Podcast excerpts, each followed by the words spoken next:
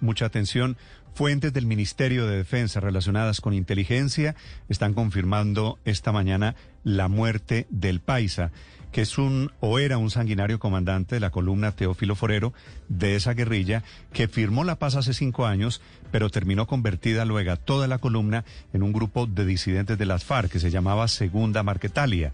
con Santrich e Iván Márquez, que es el único que queda vivo de este trío de terroristas y narcotraficantes, se habían desplazado a Venezuela, en donde se ha desatado, y esta es la versión que están teniendo las autoridades de inteligencia, se ha desatado una guerra entre disidentes de las FARC, que serían los responsables de la muerte de Santrich y de Iván Márquez se están dando duro allí. Dice Inteligencia Colombiana que asegura, por otro lado, no tener nada que ver ni con la muerte de Santrich ni de esta Iván Márquez. La información que se conoce de momento habla de este enfrentamiento, ocurrió en el estado Apure, pero ni siquiera el presidente Duque se atrevió a hablar públicamente de este hecho, solo dijo anoche tarde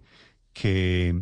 ese hombre salió de circulación y eso le sirve a Colombia, que es la manera muy discreta, muy diplomática tal vez, de confirmar la muerte del paisa. Este paisa se llamaba Hernán Darío Velázquez. Su nombre de pila es responsable